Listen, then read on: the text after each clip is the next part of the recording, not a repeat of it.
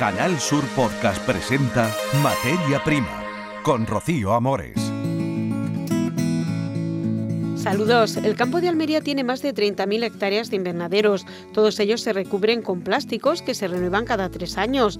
Una de las principales sociedades que fabrican plástico agrícola de toda España está en Almería.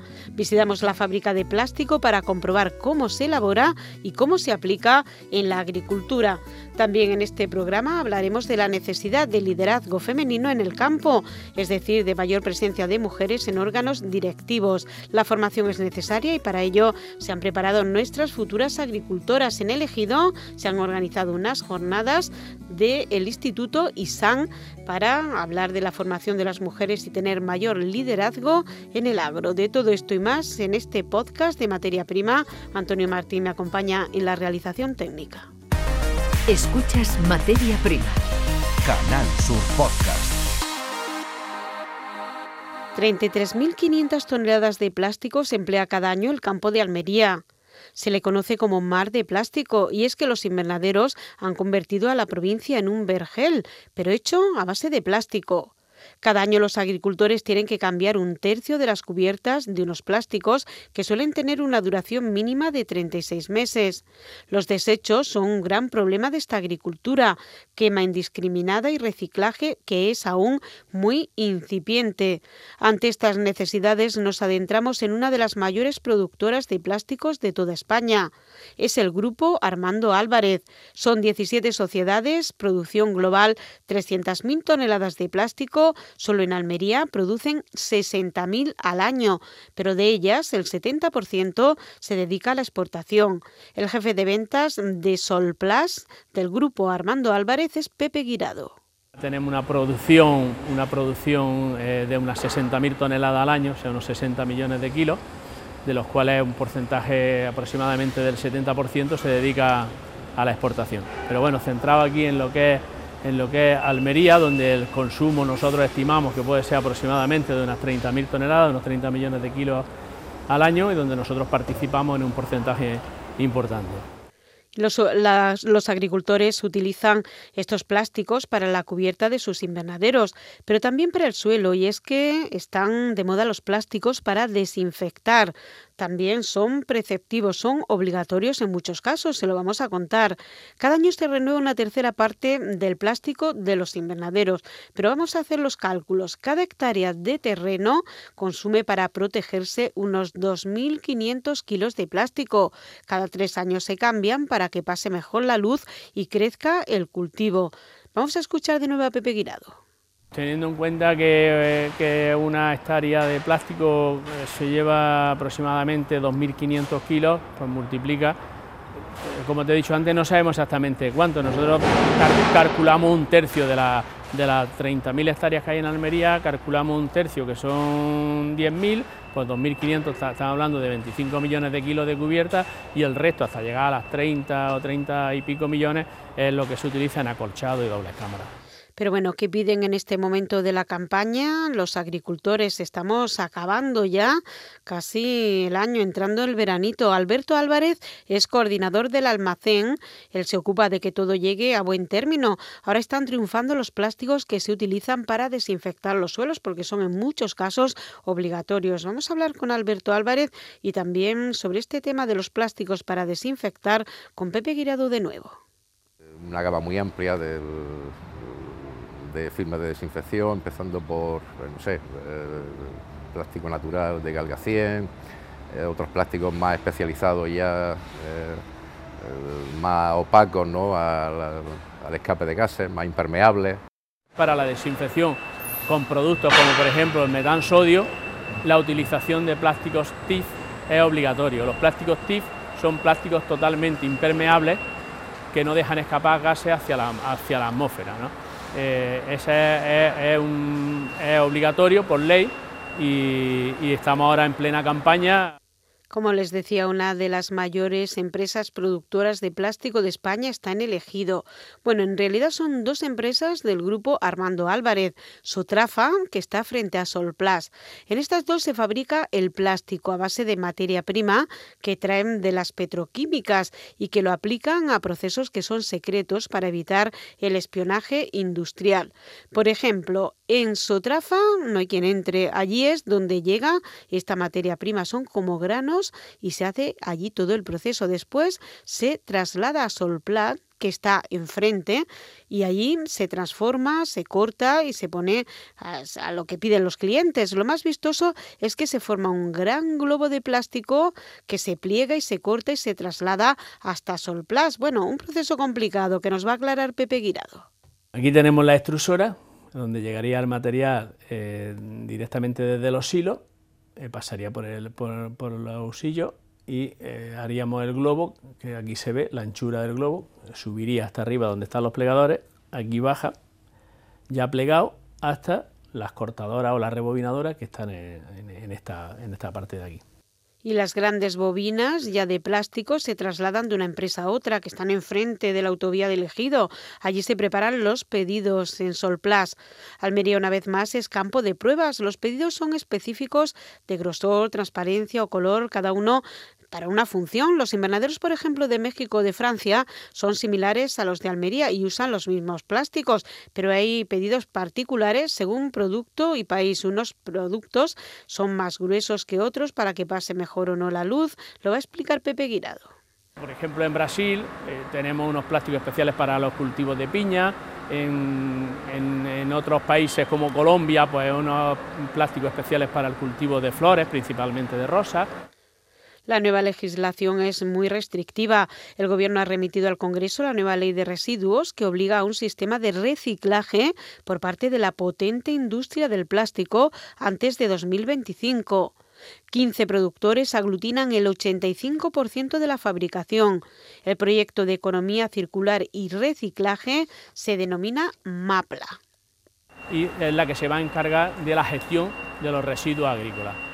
Eh, están, ya como te digo, están incluidos todas las asociaciones, incluidos los, sindicatos que representan a los agricultores y que a los agricultores se les dará la normativa para cómo proceder en el, sistema eh, circular que queremos montar de reciclado. El reciclado de Almería es, es, diferente porque ya ha sido degradado por la acción del sol y de los agentes climatológicos y lo que se tiene es que estudiar de en qué manera y de qué forma puede volver otra vez ese reciclado a introducirse en el, en, el, en el, proceso de fabricación. Y vamos a conocer de cerca la personalidad, las características y las funciones de algunos plásticos para hacernos una idea los más demandados en la zona de, de, Almería. Podríamos empezar por este, este sería el top de la, de la, de la gama, es un plástico térmico eh, con muy buena difusión de luz, garantizado para 5.000 partes por millón de azufre, o sea, los plásticos van en función de, la, de, lo que son capaces de soportar del azufre, que es el mayor enemigo que tiene el plástico. El plástico amarillo es el tradicional de siempre que se ha gastado en Almería, eh, pero ahora ya está en, prácticamente en una zona muy, muy específica, las zonas de Motril, la zona de Adra.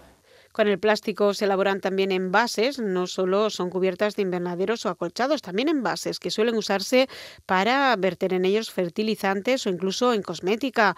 También con el plástico se hace embalaje industrial, como bolsas, por ejemplo, de las de pan bimbo, de envoltorios, de latas. También se hacen productos geosintéticos, fabrican incluso para sellar vertederos o pantanos y que no se filtre el agua. Vamos a andar en un pedido concreto de hoy, de este día, en el que hemos estado en la fábrica y es un pedido que hacía Jorge, porque la fábrica es donde se hacen a medida. Jorge Gómez. Estamos cortando un pedido para las Baleares, para una náutica, que es un 8 metros, y nada, pues viene de bobina grande a bobina pequeña. Es específico una medida de 50 metros, pues para la medida que necesitan ellos. El mundo del plástico tan conectado con la meteorología afectado este año por el calor o la calima. Este año la visibilidad ha perjudicado mucho con el barro que ha llovido del cielo. Ha habido un cielo rojizo en casi toda Andalucía, unos días de calima que soltaron barro y que ha perjudicado a los invernaderos, sobre todo a los cultivos. ¿Qué quiere decir eso? Que quizá en verano haya más rotación y más cambio de plásticos porque se hayan visto más dañados o afectados. Pepe Guirado. Esa calima lo que hace en el invernadero es hacer sombras y ahora que estamos en una época de floración de sandía, pues afecta muchísimo a lo que es, a lo que es el trabajo de los polinizadores, pues porque pierde la luminosidad totalmente los, los invernaderos.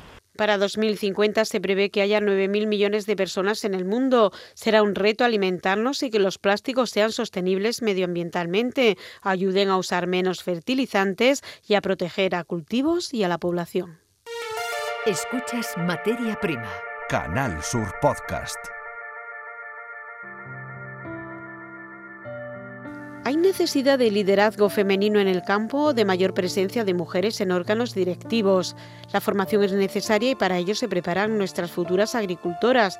Son experiencias que se van a hablar sobre la mesa como las de María Fernanda García, que es abogada y tiene una empresa familiar en el Delta del Ebro de exportación de granadas y que ha contado sus experiencias en una jornada que ha organizado el grupo ISAN. Ha dicho cómo ve el papel de la mujer y también cómo prosperó su negocio como ejemplo. Demanda mayor protagonismo femenino en mandos intermedios, la formación importante. Se han presentado también en estas jornadas los requisitos para obtener una beca que impulse la carrera profesional de una mujer a través del Máster Internacional de Gestión de Agronegocios de ISAM. Y la tercera edición de este evento de liderazgo femenino en el sector agrario se ha puesto de manifiesto esta necesidad de un sector en el que, por ejemplo, solo hay un 22% de mujeres jefas de titularidad agrícola o en ganadería, solo hay un 13,7% de mujeres que son titulares de explotaciones. El organizador de las jornadas es el grupo ISAN. Han hablado de todo ello y ha sido una de las ponentes María Fernanda García. María Fernanda, estamos en una jornada para fomentar el liderazgo femenino en el sector agro. En Almería tenemos mucho sector agro. Eh, no sé, en Cataluña también el papel de la mujer. Eh, ¿Cómo lo ves? ¿Cómo está? ¿En qué situación, en qué momento se encuentra? Bueno, yo diría que en realidad no es el papel de la mujer en Cataluña, en Almería o en España. Yo diría que es el cómo nos proyectamos como mujeres en el entorno social y profesional y cómo ponemos en valor lo que somos como individuos. Antes que mujer u hombre, yo creo que la reflexión es pensar qué significamos para la sociedad como personas y a partir de ahí pues entender nuestro yo propio y proyectarlo adecuadamente. En el mundo agro está muy masculinizado por las cifras que vemos en cuanto a empresarios, jefes de, sea, de sección, de cooperativa. El papel de la mujer, mm, bueno, de todas maneras, aunque sean personas, pero mm, no es representativo. Es así, históricamente ha sido un ámbito pues muy dirigido o muy monitorizado por, por, el hombre, entre otras razones también vinculadas a las labores del campo, porque bueno, se utilizaba más la fuerza física y en este caso pues por la idiosincrasia, por la realidad del hombre versus la mujer, pues eso tenía cierto sentido. Pero es verdad que conforme la sociedad y las relaciones y, y el mundo agro va evolucionando, pues también eso implica que las mujeres y los hombres tengamos pues un lugar adecuado para una de las, de las funciones y en consecuencia el reto está en discretamente pero con contundencia y solidez acreditar que tanto unos como otros son, somos perfectamente válidos pues, para las tareas que se nos encomienden. Diferencia entre países, supongo, entre Europa, entre muchos países, o sea, muchos que aprender uno de otro. Efectivamente, yo creo que en España una de las cosas que tendríamos que tener es más orgullo español, porque tenemos a, veces un, complejo de inferioridad que, no, es, no es proporcional a lo que somos, insisto, como individuos. A mí no me gusta eh, discernir mucho entre hombre y mujer, yo siempre abogo por la persona, pero es verdad que en sociedades más evolucionadas pues esa igualdad está mucho más comprendida e integrada. Y en las menos, menos también. Efectivamente, las menos, menos, pero yo abogo también por eh, una inteligencia emocional y por un intangible que es lo que nos hace ser grandes y libres. Es decir, eh, las grandes manifestaciones con las grandes eh, reflexiones así un poquito radicales no creo que conduzcan a nada. Yo creo que es el intelecto lo que te da la libertad y la seguridad en acreditar que eres quien eres y por qué vales. ¿Y eso cómo lo plasma en su empresa, María Fernanda? Tiene una empresa de exportación de granadas, también muy curioso. Cuéntenos cómo es su empresa y bueno, y un poco también pues su, su papel y su función ahí. Bueno, respecto a Pommy House, yo la verdad es que tengo la suerte, o la desgracia diría la suerte de estar involucrada en muchos, en muchos proyectos, con lo cual para mí el mundo agro es un, ecosistema más que un compartimento estanco. ¿no? Pero en, cuanto a Pommy House, en cuanto a mi involucración, pues eh, mirar la realidad de los negocios con un ángulo femenino, que no feminista, ¿no? es decir, aportar esa atención al detalle, esa visión, ese intangible, esa bueno, inteligencia que te permite pues, eh, conectarte con mundos distintos y saber entrar de una forma pues, más eh, práctica y visionaria frente a otros que a lo mejor son unos mecanismos más tradicionales. Y a producto, a granadas, que me interesa, que me gusta a mí lo de las granadas. Cuéntenos, María Fernanda. Pues nosotros somos una empresa familiar, Pommy House, en San Carlos de la Rápita, en el sur de Tarragona, Delta del Ebro, y teníamos cítricos. Nosotros cultivábamos cítricos y en un momento dado pues los cítricos eh, no, no, acababan de, resultar, en fin, eh, por razones varias. Entonces decidimos eh, que queríamos plantar una, una, fruta que fuera adecuada al suelo, adecuada a la, salinidad, pero que tuviera una ventaja, una ventaja competitiva y dimos... con granadas, con variedades eh, protegidas con royalties, es decir, eh, cuya plantación en la península ibérica está limitada y por otra parte precoces en cuanto a la recolecta. De ahí pues que tengamos una ventaja competitiva en cuanto al sabor, la recolección y las características externas de, la fruta frente a otros que se cultivan en el, en el este y sur de España. ¿y qué hacen? ¿Cogen el producto, lo exportan o también lo transforman? No, nosotros lo que hacemos es plantamos, recolectamos, tenemos un packing house, un almacén donde hacemos todo el procesado con nuestras, nuestras cajas, en fin, lo empaquetamos y entonces lo exportamos normalmente a Europa, alguna, algún envío puntual a Medio Oriente, pero básicamente a Europa. Entonces la mayoría van o para primera categoría, supermercados, Alemania, Reino Unido, o a segunda en algunos casos, simplemente porque están un poquito rayadas y luego también hay, una, hay un uso ulterior que es el de compañías que lo que hacen es abrir la granada y utilizar los arilos, que es lo que está dentro de la granada, pues para eh, venderlos en pequeños botecitos, por ejemplo, en las estanterías para, para de, preparadas para comer. Bueno, decía de Oriente Medio, yo me acuerdo en Jordania hay muchos países que se hace zumo de granada, que está exquisito, con zumo de naranja, zumo de granada es un manjar. Efectivamente, nosotros tenemos una gran suerte que es una de nuestras unas variedades. EMEC produce un zumo espectacular, de una calidad óptima, pero es verdad que el pasar al negocio de la elaboración de zumo pues también es un reto. Eh, hemos tenido suerte que a lo largo de nuestra dinámica hemos obtenido algunos premios eh, otorgados por el gobierno catalán, como el premio Innova Prodeca y el premio PITA, hemos quedado finalistas por innovación y tecnología y bueno, pues somos una pequeña empresa, una empresa familiar con ese ángulo femenino que miramos al futuro, nos enamoramos del futuro, lo hacemos con ganas y bueno, siempre nos gustaría entrar en otros entornos, como digo, es el del zumo, pero es verdad que eh, tendríamos que hablar del tema de la rentabilidad y de los números, que eso desgraciadamente pues es un capítulo para otro día. Bueno, ¿qué mensaje tiene usted que dar aquí a, este público? ¿Qué mensaje viene a trasladar? ¿no? ¿Cuál es la idea esa que, que siempre tenemos y que se expone? ¿no? Que le gustaría también que se quedaran con ella su público. Pues mi mensaje es muy humilde, pero creo que muy real. En primer lugar, eh, tenemos que estar mirando a la realidad con un ángulo feliz. El positivismo es lo que genera, hace que las cosas pasen. Nosotros provocamos lo que nos ocurre alrededor y a partir de ahí otro elemento muy importante que es el de la determinación, la pasión y la, perseverancia como modo de vida y es lo que nos consigue llevar el maratón de la vida con, con AINCO para conseguir nuestros objetivos. Sí, de la misma filosofía, me parece muy correcto y además que sea cierto. Pues muchas gracias, que disfrute de su estancia aquí en Almería. Gracias. Gracias por todo y me encanta Almería, me ilumina. Adelina Salina. Eh, Zoe, bueno, mm, el liderazgo femenino en Almería, desde luego una imagen bastante ya conocida. Eh, cuéntanos qué va a transmitir aquí al auditorio y qué se puede decir de, de lo que también enseña Almería del liderazgo femenino. Buenas tardes. Pues mira, sobre todo yo me quiero centrar en la importancia que tiene la visión de la mujer en el mundo del agro. ¿no? Como todos sabemos, la mujer ha estado muy implicada en el mundo rural y agrícola de Almería en toda la historia, ¿no? de una forma eh, participando siempre en todo el, proceso productivo. Y cada vez más somos las que estamos con roles más de profesionales a nivel de oficina, ¿no? ya no solo simplemente a nivel de campo, sino también de oficina, y, entonces queremos transmitir un poco esa singularidad desde la que el liderazgo de la mujer podemos dar una diversidad, una imagen más eh, complementaria en la toma de decisiones y a la hora de, llegar a consenso y de, básicamente pues, de gestionar el agro. Bueno, eh, su, su, experiencia como mujer dentro de la empresa familiar, eh, ¿qué le dice del papel de la mujer? Bueno, realmente mi experiencia, que es algo también que comentaré, es que yo parto de una posición muy privilegiada, ¿no? Entonces realmente yo hablo desde un punto en el que desde el privilegio no se nos puede olvidar que como mujeres tenemos la responsabilidad de no solo eh, luchar por, por, nosotros mismos o por, el privilegio que estamos yo viviendo en este caso, ¿no? por ejemplo, sino en todos los otros casos los que no son así. ¿no? Bueno, yo puedo ver algunas diferencias, pero realmente yo no sufro en absoluto nada de desigualdad igualdad y sobre todo en mi puesto de trabajo, ¿no? que además eh, comparto con mi hermano dirigiendo la empresa. Entonces lo que sí intentamos es desde nuestra posición intentar hacer que la empresa sea un entorno en el que todas las personas, tanto hombres como mujeres, puedan disfrutar de esa igualdad que quizás muchas de ellas no lo viven igual en sus casas, ¿no? Muchas sí, pero algunas otras no. Perfectísimo, muchas gracias.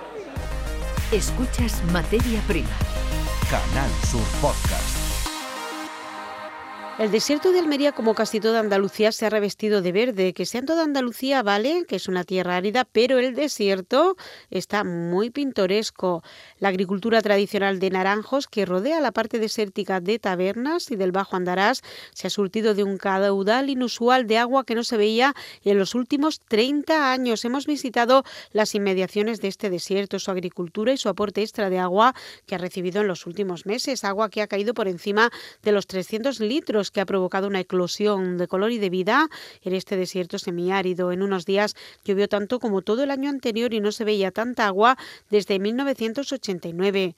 Las ramblas, ríos y arroyos, que siempre suelen estar tradicionalmente secos en Almería, tienen aguas subterráneas. Este año han duplicado su presencia en el agua superficial y van a beneficiar y mucho a los agricultores. Lo dice el investigador y antropólogo de la UAL, Juan Antonio Muñoz. Este caudal de agua esté entrando ahora mismo aquí, significa que el agricultor eh, no tiene que sacar agua del pozo, ni tiene que sacar agua de la fuente, que este agua posiblemente en esta época les, baste.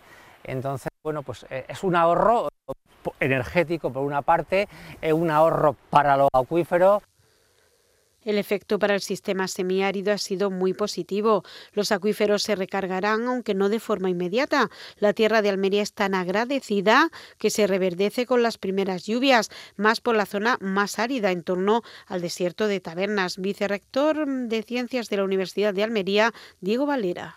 La recarga de, los acuíferos es súper importante porque son acuíferos además que están eh, pues muy, muy explotados en determinadas zonas y estas lluvias son fenomenales para la recarga de los acuíferos. Eh, ha llovido en lo que llevamos de año hidrológico en la zona, pues unos 300 milímetros, es decir, 300 litros por metro cuadrado, que del orden del 10 o al 15% de ese agua va a llegar a recargar a los acuíferos. Una recarga muy lenta, en función del estado inicial del suelo, pues puede llegar a recargarse los acuíferos desde un mes hasta incluso un año después de las lluvias. Y es que esta parte de Andalucía aún conserva el atisbo de agricultura tradicional frente a la eclosión de los invernaderos que ha inundado la provincia. Juan Antonio Muñoz. El policultivo, pues la huerta mm, se sustituye por, uva, porque la uva en, un momento determinado, bastante extenso, tuvo mucho mercado, tuvo mucha salida, como ahora el invernadero, exactamente igual. Eh, eso está durante bastante tiempo, el agua del río se dedica básicamente a regar lo que es el parral, pero bueno, el parral decae, en los años 70 ya empieza a perder precio, empieza a perder mercado y eh, ya antes, incluso bastante antes, había empezado a convivir con el, con el naranjo. El aprovechamiento y la tecnología es el orgullo de Almería, pero se aplica con mucha investigación en la zona invernada con técnicas pioneras en sus 30.000 hectáreas de invernaderos. Hay que hacer infraestructuras y que se está mejorando mucho los sistemas de producción pues para todo el agua de lluvia, recogerla, aumentar la infiltración, disminuir la, escorrentía, disminuir la erosión y todo eso junto con la utilización de agua regenerada y otras fuentes de agua no convencionales pues hacen de Almería un sitio único en el mundo para la optimización del uso del agua. Es lo que dice Diego Valera, que es vicerrector de Ciencias de la Universidad de Almería. Pero el curso del río que en la antigüedad llevaba agua y en los últimos años no, tiene una historia conocida que se remonta a 5.000 años atrás en la prehistoria. La civilización de los millares, que se inició en Almería, al albor del río, crecieron ciudades medievales como la antigua Bayana en Pechina o la musulmana y luego cristiana Almería. Se nutre del agua de Tres Sierras, Gádor, Nevada y Filabres. Es la comarca del Bajo Andarás que deja un un corredor de vida entre el desierto. Investigador Juan Antonio Muñoz. El río cuando baja abre un corredor, sobre todo en la parte esta, abre un, corredor, abre el desierto, literalmente abre el desierto y deja un corredor de vida. En ese corredor, en la parte de abajo del corredor, se concentra la vida, vida vegetal, vida animal, vida humana, de tal manera que hay una concentración total de vida abajo y arriba en el exterior pues, hay mucha menos vida, vida. Es decir, hablamos del oasis y del, y del desierto. Para poder rentabilizar eh, ese corredor estrecho, lo que se hace es de traerle al río pues una, una cantidad de tierra que se va a dedicar a la vega el eje social que hace que se aprovechen las aguas, que no siempre pueden verse en la superficie. A veces se extraen de hasta 200 metros de profundidad cuando llueve poco.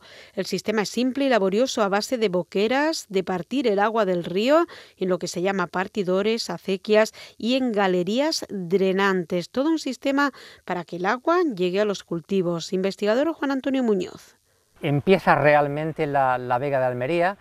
Esta es la, la boquera de Jacarrata eh, una boquera que viene de muy antiguo, en, la Edad Media ya, ya existía, eh, y lo que hace es de traer, eh, coger, quitarle de alguna manera la agua al río y canalizarla hacia la vega. Así que este agua se va a ir río abajo a regar todo lo que es la vega de Almería, toda. Este año el río sí que lleva agua que procede de la nieve. Se ve, se distingue porque el agua es clara, nos informa Juan Antonio Muñoz. El agua que lleva el río ahora mismo es agua de nieve que se está derritiendo, porque eh, por la mañana, si, tenemos la suerte de tener un día como hoy, que hace sol, un día despejado, la nieve empieza a derretirse a mayor velocidad, de tal manera que más o menos a media mañana, eh, a mediodía, eh, el río empieza a crecer. Es algo que sucedía antes. En los últimos años las ramblas y los ríos bajaban secas por falta de lluvia. Es por esto que los cauces de los ríos en Almería, salvo ahora, no suelen llevar agua. Son cauces de ríos sin agua. La primera razón es por el cambio climático, porque evidentemente el régimen nival, las nieves, permanecen muy poco tiempo y como permanecen muy poco tiempo, pues el río captura muy poco tiempo el agua de las nieves, es decir, solamente en una parte del invierno y eh, excepcionalmente en, épocas como esta de, primavera, porque ha nevado este año abundantemente de manera anormal. En segundo lugar, eh, porque eh, hay muchos pozos, somos cada vez más gente, necesitamos más agua las galerías del río que recogen aguas subterráneas son de la Edad Media, pero con las lluvias de este año se ha producido la paradoja de que han llegado hasta el mar, algo que no es nada habitual.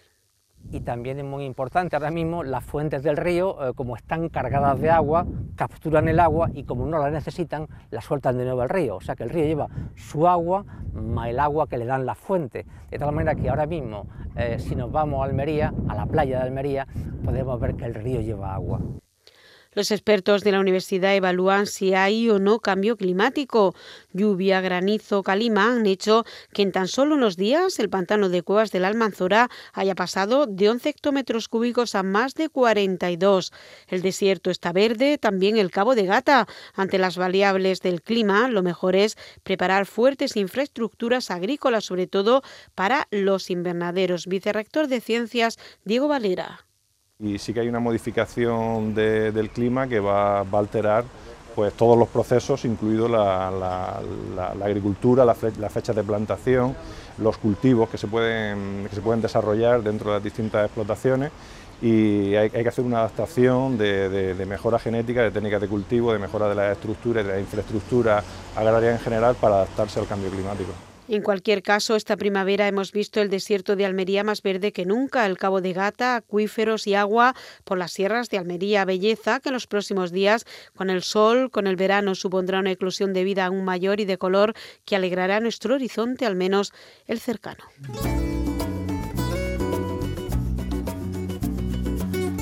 Esto ha sido todo en materia prima podcast. Esperamos que haya sido de su agrado. En caso contrario, la semana que viene les esperamos para así satisfacerles que seguro que sí lo logramos. Que pasen ustedes una feliz semana, que sean muy, muy, muy felices. Antonio Martín y Rocío Amores, nos despedimos. Feliz semana. En Canal Sur Podcast han escuchado Materia Prima con Rocío Amores.